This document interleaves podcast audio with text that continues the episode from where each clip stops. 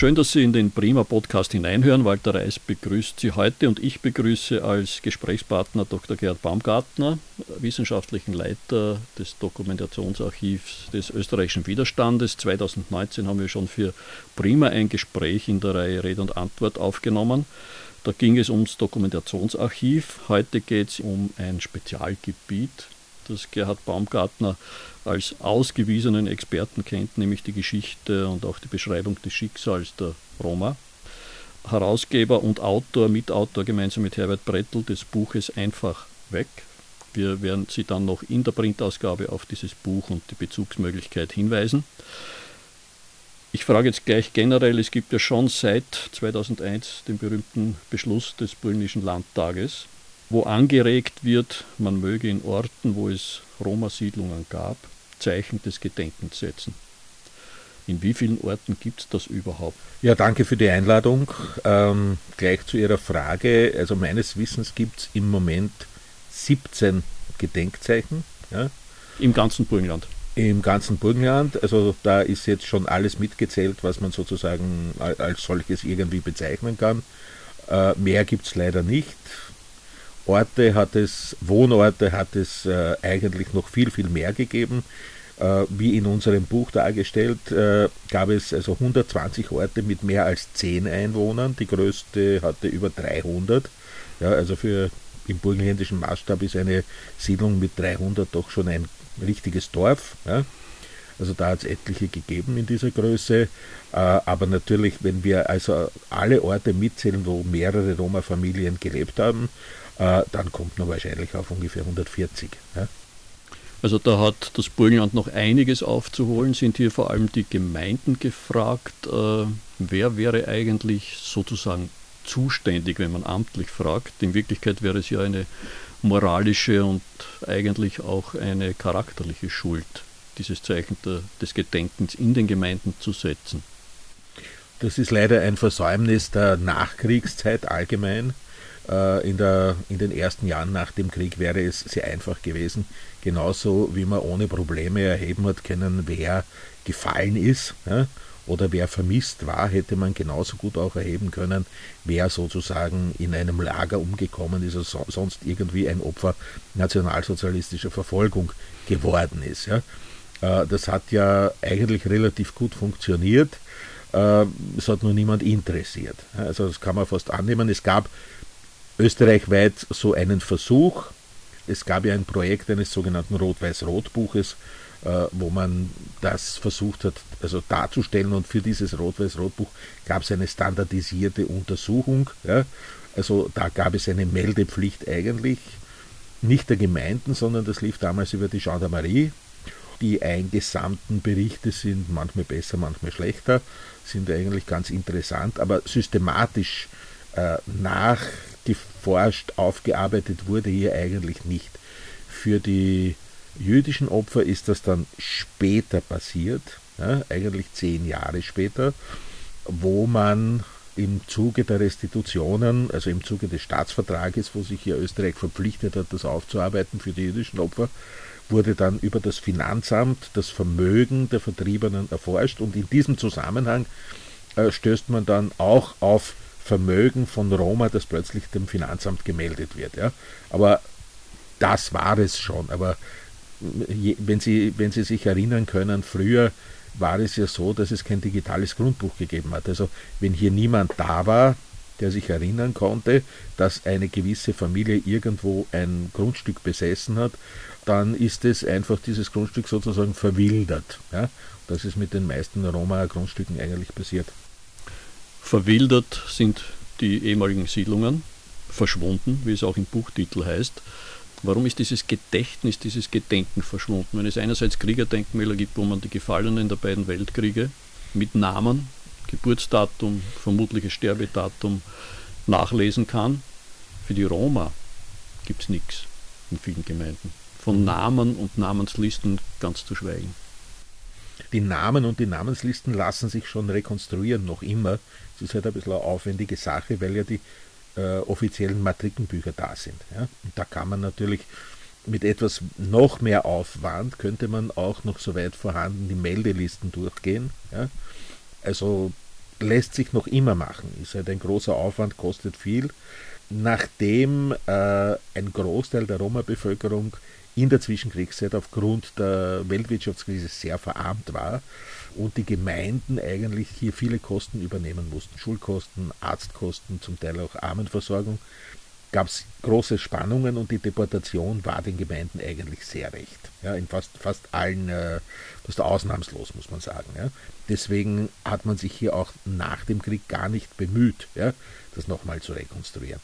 Das ist eigentlich der Hauptgrund und dann geriet es in Vergessenheit. Ich sage ein Beispiel aus dem Bezirk Oberwart. Ja, also Rohrbach an der Teich, die haben, wenn ich mich jetzt richtig erinnere, glaube ich, in den 90er Jahren oder noch später. Ja.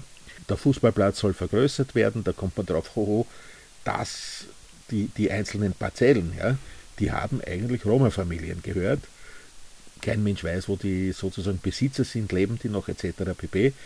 Dann wird von Amts wegen eine Verlassenschaft durchgeführt und dann kommt man drauf, im Nachbarort, in Bachselten, ja, lebt eine junge Frau, die sozusagen die Erbin der meisten dieser Grundstücke ist, weil sie die einzige Überlebende ist ja, von dieser ganzen Verwandtschaft.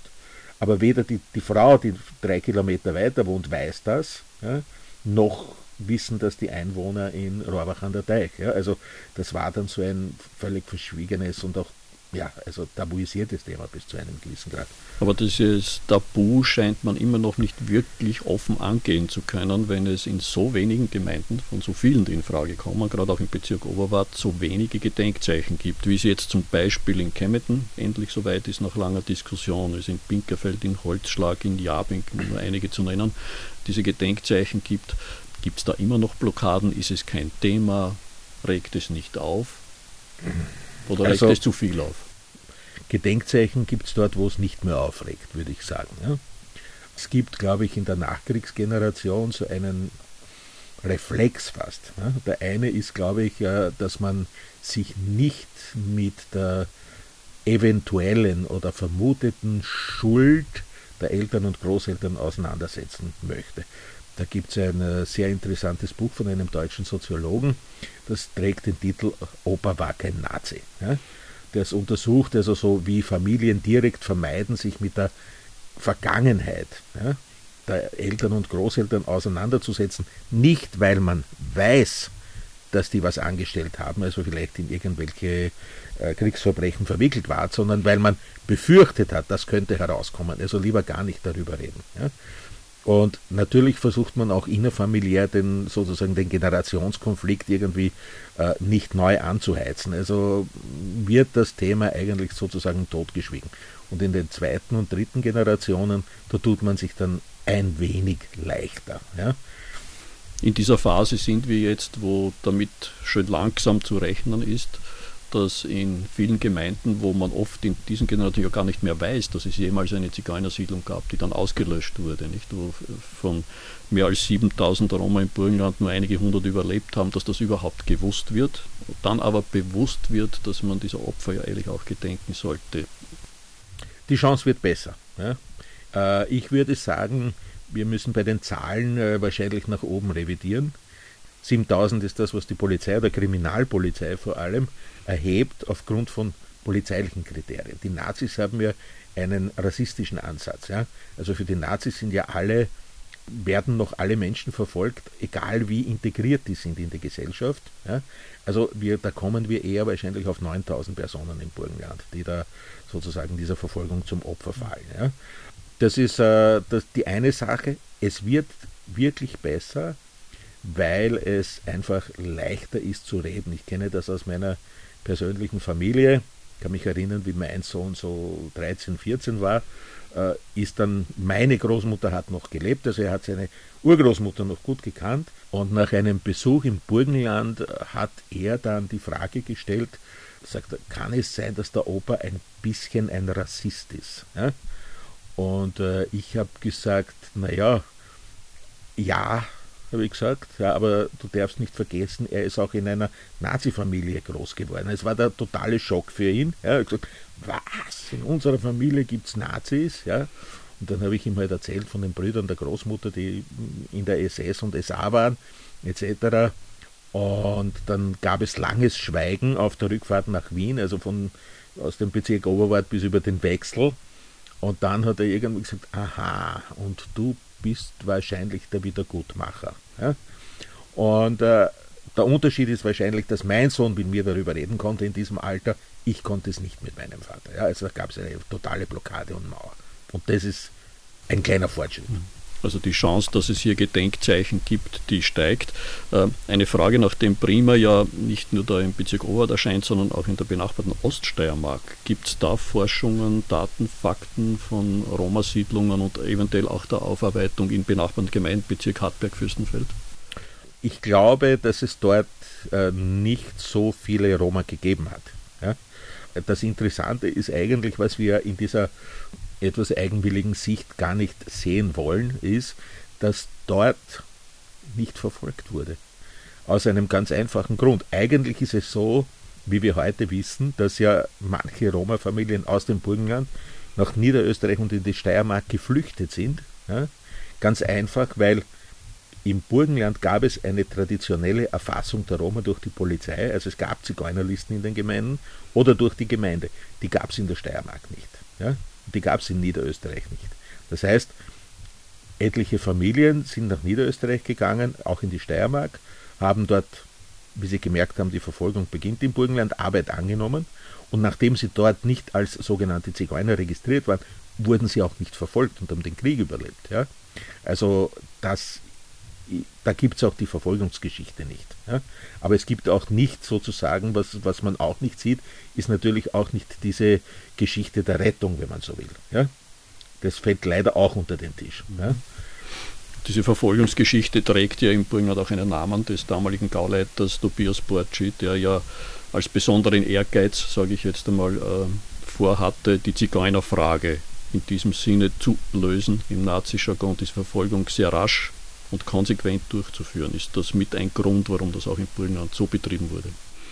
Äh, das ist sicher mit ein Grund, aber eigentlich nein.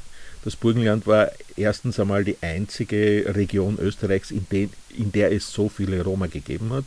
Zweitens gab es die Registrierung der Roma auch schon in, in, in Ungarn, ja, also vor 1921. Das hatte schon eine gewisse Tradition. Und dann wurde es in der Zwischenkriegszeit eigentlich in Österreich relativ zentral betrieben. Also das, der Impetus ging eigentlich davon von äh, dem, dem damaligen Innenminister Schober aus, ja, Polizeipräsident, Innenminister, später Kanzler. Das wurde im Burgenland in den Gemeinden auch aufgegriffen. Ja. Äh, Porci hat sich da draufgesetzt. Er war eigentlich auch innerhalb der nationalsozialistischen wie soll man sagen, Verfolgungsgeschichte eigentlich ein Ideengeber, ein Impulsgeber, was die Verfolgung der Roma und Sinti betrifft, auf politischer Ebene. Die Festschrift, wie mein Kollege Herbert Brettel das ja recherchiert hat, stammt eigentlich gar nicht von ihm. Ja, das ist eigentlich, würden wir heute sagen, ein Plagiat. Ja. Da geht es um einen Lehrer, einen gewissen Herrn äh, Neureiter, der, äh, der eigentlich einen Großteil dieser Texte verfasst hat und da hat sich Borgi eigentlich draufgesetzt. Äh, die Initiativen in einigen Gemeinden, wenn man die so betrachtet, sind das Leute, wie man im Dorf sagen würde, von außen, die da sagen, bitte, ihr müsst ja endlich da was im Gedenken der Roma tun? Oder kann man eigentlich davon sprechen, dass da auch schon aus den Gemeinden selber, aus den Einheimischen, die nachfolgenden Generationen sich da Initiativen regen und ähm, dass man Aktionen setzt, Vorschläge macht, äh, Wettbewerbe ausschreibt, beschließt, Standort macht, also ganz konkret so ein Gedenkzeichen setzt. Ist das auch schon in den Dörfern zu Hause oder es, braucht es immer noch den Anstoß von außen? Nein, ich glaube, dass da die erfolgreichen Initiativen kommen eigentlich von innen. Ja? Äh, das kann schon sein, dass das, äh, wie im Fall von Kämmerten, schon relativ früh sozusagen angestoßen wird, aber vergessen wir nicht, auch dort kommt der Anstoß von Ihnen. Da gibt es den Dieter Mühl, heute Dieter Hecht, der eigentlich eine Diplomarbeit schreibt als Student und die wird publiziert und das löst dann die Diskussion aus und das dauert zwar dann äh, Jahrzehnte, aber heute gibt es sozusagen ein Erinnerungszeichen. Ja? Äh, aber es kommt doch von Ihnen auch, nicht? Und ich glaube, das ist äh, eigentlich ganz typisch für das, was sich vollzieht, für den sozialen Wandel im Burgenland. Ja? Also die, die Jugend des Burgenlandes in, in, sagen wir, in der Nachkriegszeit das sind nicht nur mehr Bauern und Arbeiter, ja, sondern zunehmend auch äh, Leute mit einem höheren Bildungsweg, die dann früher oder später auch wieder in der einen oder anderen Form in ihre Dörfer zurückkehren, ja, dort auch Funktionen übernehmen. Und die haben jetzt natürlich ein, einen, nicht nur einen anderen Bildungshorizont, sondern auch eine andere Wahrnehmung der Dinge. Ja. Und für die ist erstens einmal das Narrativ der Familie und der Dörfer jetzt ein bisschen relativiert. Ja durch den internationalen Diskurs, den es zu diesen Themen gibt. Das ist das eine. Und sie haben, glaube ich, auch etwas wahrgenommen. Ja? Oder, oder ähm, es ist ihnen was bewusst geworden, nämlich, dass sie als heute Lebende ja nicht dafür verantwortlich sind, was, was weiß ich nicht, also 10, 20, 30, 40, 50 Jahre vorher passiert ist. Ja? Aber wenn man beginnt, das zu verteidigen, was eigentlich nicht zu verteidigen ist, ja, man sich eine Verantwortung auflädt, ja, freiwillig eigentlich, die man nicht hat. Und diese Erkenntnis sozusagen, die muss sich erst durchsetzen überall. Ja? Aber wir sind auf dem Weg dahin. Ein durchaus optimistischer Ausblick. Danke, Dr. Baumgartner, für das Gespräch. Die wichtigsten Passagen des Gesprächs gibt es in der Printausgabe von Prima nachzulesen. Und es freut mich, wenn Sie wieder reinhören in den Podcast von Prima.